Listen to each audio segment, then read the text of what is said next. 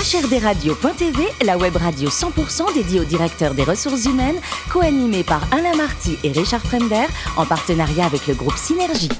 Bonjour à toutes et à tous, bienvenue à bord de HRDRadio.tv. Vous êtes 12 000 DRH et dirigeants d'entreprise abonnés à nos podcasts. On vous remercie d'être toujours plus nombreux à nous écouter chaque semaine. Vous pouvez bien sûr réagir sur les réseaux sociaux, notre compte Twitter, HRDRadio-du-bas TV. À mes côtés, pour co-animer cette émission, Sophie Sanchez, directrice générale du groupe Synergie. Bonjour Sophie. Bonjour Alain. Et Richard Fremder, rédacteur en chef adjoint de HRDRadio.tv. Bonjour Richard. Bonjour Alain, bonjour. Alors si on vous dit, je vous dis que la santé en entreprise, c'est juste fondamental, vous me dites quoi? Eh ben, Je vous dis que l'entreprise, en tout cas, c'est un merveilleux vecteur pour parler de la santé. Vous avez raison, mieux pour, même pour nous en convaincre. Nous recevons François Sarkozy, président de FSNB Health Care. Bonjour François. Bonjour Richard. Alors il faudrait, faut être réaliste, hein, il faudrait plusieurs émissions pour retracer un parcours aussi riche que le vôtre. Alors je vais synthétiser, je suis obligé.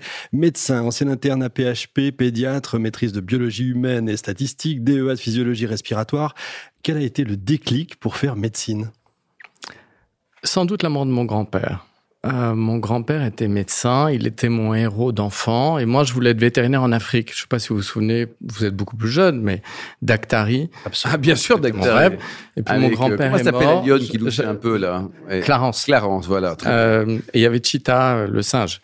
Euh, et, et il est mort. J'avais 13 ans, et finalement je me suis naturellement orienté vers la médecine. Je suis devenu pédiatre, donc un, un peu entre le médecin et le vétérinaire, si je simplifie. Alors vous êtes destiné au départ au monde hospitalo-universitaire et puis vous vous orientez vers l'industrie pharmaceutique pour un domaine précis qui vous passionnait, je crois. Lequel, vous pouvez nous dire? Alors j'ai commencé à travailler dans les antibiotiques. Je pensais que l'infectiologie était très important. Je crois qu'on en a vu une démonstration. On, il pense, on est d'accord. Il n'y a pas très longtemps. Euh, et en plus, c'était à l'international. Il fallait développer un un nouvel antibiotique injectable dans le monde entier. Et puis, ce, produit avait un problème d'arrêt des essais cliniques euh, aux États-Unis. Et donc, euh, jeune euh, collaborateur, on m'a envoyé au feu devant la FDA. Et puis finalement, on a levé l'arrêt des essais cliniques. Donc, j'ai un peu de chance. Vous avez aimé ça. Et puis, vous devenez patron du développement clinique monde chez Roussel Luclaf. Et puis, peu à peu, ça c'est important, vous vous rendez compte que vous êtes entrepreneur dans l'âme. En fait, j'avais aussi fait un MBA euh, à l'INSEAD et j'avais adoré tout ce qui était entrepreneurial. Et ça me trottait dans la tête depuis un moment. Je me suis dit, tiens, est-ce que je peux faire quelque chose? Donc j'ai commencé par créer un cabinet de conseil en stratégie, évidemment dans le domaine de la santé. Et puis après, une boîte dans le digital, on crée des web TV euh, en 2008. Et puis j'ai vendu ces deux boîtes à un grand groupe de, communication. J'y suis resté pendant quatre ans. Et puis finalement, euh, j'ai repris mon autonomie euh, quatre ans plus tard et, et je développe d'autres activités. Web TV avant euh, YouTube, hein, avant tout ce que. Ouais, en 2008, 2008 hein, c'est vraiment 2008. pas mal. Précurseur. Ouais, on faisait des Web TV d'ailleurs pour les entreprises, notamment dans le domaine de la santé. On a fait des trucs amusants. Et puis après, on a fait ça au-delà de la, au-delà de la santé. J'avais un, un, associé qui était un communicant qui s'appelait François de la Brosse, qui avait monté le groupe Z. Ah oui. il, y a, il y a longtemps et on, on s'est bien amusé. Et enfin, bah, vous créez FSNB Health Care. Alors, dites-nous un peu ce que c'est. Alors, on va être simple. C'est un cabinet de conseil en stratégie spécialisé dans la santé. Tout bêtement. Et on a euh, des granularités. Euh, je crois qu'on sait à peu près s'occuper de l'accès au marché, c'est-à-dire de trouver un payeur. Parce que dans la santé, si personne n'a envie de payer votre produit, aussi intéressant soit-il, ça sert à rien. Donc, ça peut être un payeur public. En France, 75%, c'est la sécurité sociale. Euh, ça peut être aussi, de, dans certains cas, des entreprises. Ça peut être les, les complémentaires. Donc, on s'occupe beaucoup d'accès au marché pour les médicaments, les dispositifs médicaux, les nouvelles applications. Et puis, on travaille beaucoup sur quelque chose qui me passionne, qui est le parcours des patients. Mmh. Parce que vous pouvez avoir une nouvelle technologie merveilleuse si elle n'est pas bien utilisée, si on n'en tire pas tout le jus, euh, si on modifie pas toute l'organisation des soins, ça va pas donner toute la valeur possible pour le patient. C'est ça ce qu'on fait. Et puis après, on s'est un peu diversifié. J'ai créé une boîte de, une plateforme digitale pour conduire des études auprès des professionnels de santé des patients.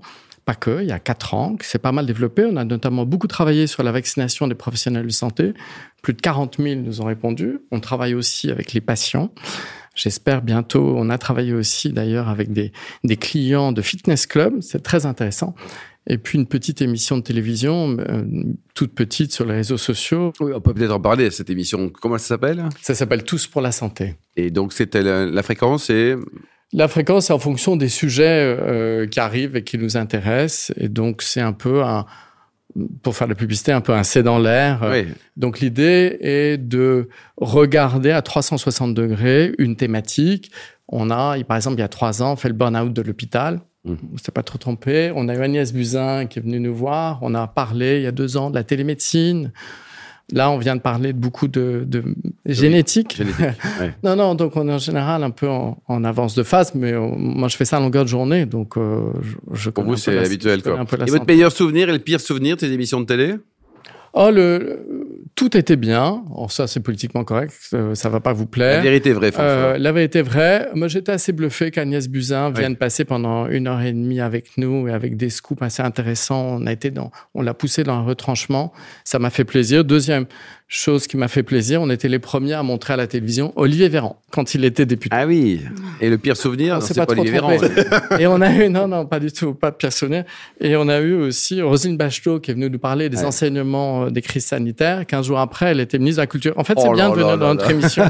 on a une promotion euh, pour les DRH, ça devrait être un, un bon passage pour les, pour les high potentials. Sophie? Alors, trop de travail peut rendre malade, le travail désorganisé également, pas assez de travail peut provoquer aussi des, dérèglements. Comment les DRH peuvent, faire face à tel bouleversement, aux, impacts non négligeables sur la santé de leurs salariés? Wow. Vous avez trois heures. c'est vraiment, ça, c'est vraiment une question euh, importante. Je crois que ce qui est important, c'est d'abord que chacun soit à sa bonne place. Et je pense que c'est compliqué dans l'esprit des, des salariés d'avoir une entreprise qui veut être trop impliquée, trop incisive. Par exemple, vous allez peut-être me contredire, mais on sait que pas mal d'entreprises à la suite du Covid ont monté des hotlines. Mm-hmm. Euh, des hotlines de soutien psychologique. Mm-hmm. Autant que je sache, c'est pas très utilisé. Ça me semble normal. Pourquoi? Parce qu'on n'a pas tellement envie d'appeler au bout du fil un psychologue qui est in, fine payé ou, soutenu par son entreprise. C'est la raison, c'est une nouvelle activité, euh, c'est la raison pour laquelle nous, on a développé un chatbot avec des psychiatres, des psychologues, un chatbot. Euh, pourquoi? Parce qu'on pense que là, euh, les gens passent leur temps à se connecter sur les réseaux sociaux. Là, c'est plus impersonnel. Mmh. Et donc, c'est ça ce qu'on a développé. Mais l'entreprise, bien évidemment, je veux pas esquiver votre question, doit s'assurer du bien-être, de la façon dont les gens euh, travaillent. Je pense qu'il faut aussi stimuler. Moi, je trouve que le travail est une source d'épanouissement. Je dirais jamais le contraire. Alors évidemment, pas, pas tout le monde. On sait bien qu'il y a des métiers beaucoup plus difficiles euh, que d'autres. Et je pense prêter attention à des signaux faibles, donner la possibilité aussi aux salariés de pouvoir avoir une, une alternative pour essayer de parler ou d'échanger, pas mhm. forcément de parler, mais d'échanger, c'est un point important. Donc il faut savoir trouver le bon équilibre. Oui. Euh, donc on, voit que le télétravail euh, se, pérennise dans les organisations de travail. Quel risque pour la santé représente cette nouvelle modalité? Alors, est-ce que selon vous il y a un risque? Le, Oui, bien sûr.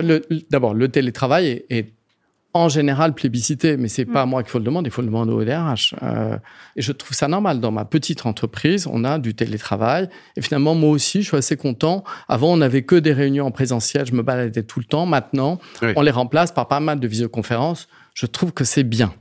Euh, maintenant, il faut trouver le bon équilibre. Parce que ceux qui trouvent ça bien sont ceux qui ont en général des modes de vie plus confortables. Mm. Euh, j'avais certains de mes consultants jeunes chez moi, euh, dans, dans, ma société, qui ont trouvé ça compliqué parce qu'ils étaient dans des petits euh, appartements. Il n'y avait pas de, il y avait pas beaucoup de lumière. C'était pas très confortable. c'était pas agréable. Très chaud. Et puis en plus, ils ont besoin de la stimulation. Et moi, je suis plus intelligent à plusieurs. Donc moi, j'ai aussi besoin de stimuler. Et moi, quand les collaborateurs sont en télétravail, je sais pas si vous êtes comme moi, je les appelle pas 15 fois dans la journée. Sinon, ils n'en pourraient plus. Déjà, ils n'en peuvent plus, mais non, je plaisante. J'espère. Quelques noms de DRH parano, peut-être, Sophie? Non, non. Non non, mais, mais c'est ça. Encore une fois, c'est une question euh, d'équilibre. On a aussi un peu l'impression, vu c'est le point de vue du consultant, que certaines entreprises se disent chic, on va diminuer les coûts, euh, les coûts immobiliers. Ça existe, oui. Non, ça existe.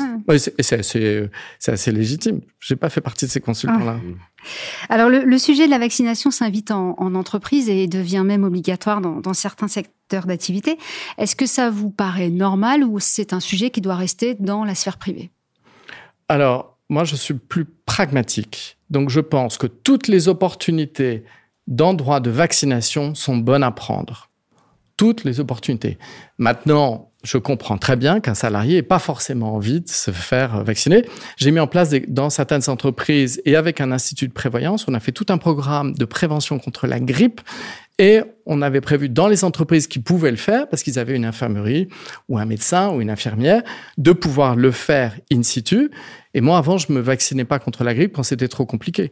J'ai eu la grippe, et puis j'ai trouvé des moyens plus simples de le faire, je le fais. Donc je pense que toutes les opportunités sont bonnes à condition de ne pas être trop incisif et de mm. respecter l'équilibre. Mais moi je trouve que c'est très bien. Mm. Encore une fois, en respectant euh, les règles. Vous n'allez pas, vous, être derrière vos salariés et essayer de noter qui vient, qui vient pas. Voilà. Mm. Donc, euh, mais oui, très bonne idée. Le, la santé des salariés en entreprise, c'est aussi de la responsabilité du médecin du travail. Pourtant, le rapprochement entre médecins du travail et DRH, euh, c'est pas vraiment ça. Qu'est-ce qu'il faudrait, selon vous, pour améliorer les relations entre, entre les deux? Euh, Là, je n'aurais pas l'arrogance de vous dire que j'ai des réponses à toutes vos questions qui sont si bien vues. Je pense qu'il faut faire un travail complet de refonte de la médecine du travail. Complet de refonte de la médecine du travail. Je pense que c'est une opportunité de détection de certains risques, mmh. de d'échanger, d'apporter des informations. La première des inégalités en santé, laquelle est-ce, à votre avis C'est l'inégalité d'accès à l'information. Mmh. Donc, tout ce qui peut permettre de donner l'accès à l'information, de rendre les choses accessibles et simples, ça marche. La vaccination en est un très bon exemple. Il y, en a d'autres. On peut parler de certains dépistages, etc. Vous savez que le, le, confinement a créé d'autres drames. On a fait une émission là-dessus, hein, sur les effets indirects de la crise du Covid. Combien de divorces? Oh, beaucoup de divorces, ça c'est pas c'est pas ma tasse de thé, il faut demander à l'avocat. oui, on en parlera tout à l'heure. Et alors quel regard vous portez sur le métier de DRH, François? Vous connaissez un peu cette profession? Moi, je trouve que tout ce qui est la matière humaine est passionnant. Donc je trouve ça passionnant. Je trouve que Magali a très bien décrit. Avant, le DRH, c'était celui qui embauchait, qui réglait la paye et qui virait. Donc c'était un peu le chef du personnel. Je crois que c'est la terminologie qui a été utilisée. Maintenant, je pense que c'est un accompagnement pour pouvoir essayer d'aider chacun à donner le maximum, à faire le maximum et parfois à prendre des risques. Parce que moi, j'ai eu la chance de changer de métier assez souvent, mmh. enfin, toujours dans la même filière, mais d'avoir une vision de la santé à 360 degrés, enfin, quasiment. Euh, c'est une chance. Mais je pense que c'est ça le rôle du DRH. C'est d'aider, de comprendre, de détecter, et puis parfois d'aider à une certaine prise de risque. Je pense que c'est un des échecs de la société française, euh, c'est d'avoir laissé croire qu'on pouvait rester dans la, on appelait ça la même maison pendant 30 ans avec le même métier. Non. Les difficultés sont des sources d'opportunités à condition de se remettre en question. Alors c'est plus facile pour moi qui ai eu la chance d'avoir une éducation, d'être formé. C'est plus difficile pour d'autres. Mais je pense que ce rôle de, je sais pas si c'est coach, je sais pas si c'est adapté pour un DRH. En tout cas, c'est intéressant. Quand j'étais dans des grandes entreprises pharmaceutiques ou après dans une grande entreprise de communication, je travaillais énormément avec les DRH. Je faisais jamais de grandes messes avec l'ensemble des équipes qui venaient du monde entier sans travailler avec les DRH. Hmm. Jamais. Et aujourd'hui, l'offre par rapport au service, François, vous pouvez travailler avec des grands groupes, leur proposer des choses d'accompagnement, par exemple? Ben, Là, c'est ce que je vais faire avec la, la plateforme qu'on a montée pour la, la santé mentale. Euh, on va le proposer, euh, on l'a déjà commencé, on est en discussion avec une grande métropole euh, et avec des, avec des entreprises. Oui, L'idée, c'est, si vous voulez, sous la menace euh, du Covid, sous la menace épidémique, la menace économique, la promiscuité forcée, vous avez fait allusion au divorce, ou l'incertitude, ça génère beaucoup de stress. On a augmenté la consommation d'antidépresseurs de 30%. On avait parlé Faut boire un petit verre de vin, ça calme. Euh, et du coup, ce qu'on essaie de faire, d'abord, c'est déculpabiliser hein, avec un chatbot, avec un, il y a un avatar avec lequel le, la personne qui se connecte peut échanger, d'apporter des informations, d'évaluer par des scores validés par les meilleurs experts, hein, tout ça en, dans le respect de l'anonymat, et en fonction de ça, d'apporter des conseils qu'on apporte. Euh, je me suis pas refait en vidéo mmh. avec les meilleurs experts en vidéo qui apportent leurs leur conseils et puis on peut orienter. On peut orienter vers la télémédecine, euh, orienter vers le médecin traitant. Et ça, c'est une nouvelle façon de faire de la médecine, euh, je pense, et ça peut permettre de simplifier le parcours de soins, d'essayer de détecter les problématiques les plus en amont possible pour éviter que les gens restent à se morfondre, si je prends l'exemple euh, de la santé mentale. Côté voyage, euh, la Grèce, c'est top, non? La Méditerranée, moi j'aime la Méditerranée. Je, viens de la Méditerranée, mon grand-père était grec, euh, donc j'aime la Méditerranée. Oui, la, Grèce, l'Italie euh, et l'Espagne aussi, mais Grèce et Italie, c'est quand même notre berceau. Ouais. Et la côté lecture, vous restez dans, la mer, la côte sauvage? Ah ouais, alors ça c'est un vieux livre que j'aime énormément de Fromentin, qui est une très jolie histoire d'un d'un homme qui rentre, euh, qui rentre de la guerre et qui retrouve sa sœur qui va se marier. Et comme moi, je suis très proche de ma sœur aussi, mais j'ai eu une lecture passionnante, passionnante euh, cet été, justement en Grèce, euh, un très vieux livre écrit par Irving Stone sur la vie de Michel-Ange. Je vous incite à le regarder. Il s'est mis dans la tête de Michel-Ange quand il va décider de faire ses sculptures. À quoi pensait David quand il accepte le challenge? À quoi pensait la Vierge merveilleux à lire absolument. Vous avez des projets dans l'art, François? Oui. J'ai monté une boîte dans l'art euh, avec deux amis qui sont des experts de l'art et on a monté une collection commune et on promeut des, des artistes qui ne sont pas connus. On a la chance de travailler avec des institutions. Donc là, on lance par exemple euh, une grande exposition au musée Guimet avec une artiste vietnamienne qui n'a jamais exposé pendant trois mois. Elle qui, qui l'a trouvé cette dame? C'est Hervé Mikhailov, qui est un de mes associés. Moi, je me suis occupé des partenaires institutionnels. Ça marche pas mal. Après, on va la présenter à Venise, au musée Correr, pendant la biennale. Bref, on a pas mal de projets. Et, pour ça, c'est un hobby. Et pour terminer, si je vous dis les, enfants du Népal, vous pensez à quoi? C'est gentil de parler de ça. Euh, alors ça, c'est un projet qui me tient à cœur, évidemment. C'est une association d'enfants dont on s'occupe avec Jean-Michel Penny, un de mes amis, qui est aussi consultant. Lui, fait beaucoup plus que moi.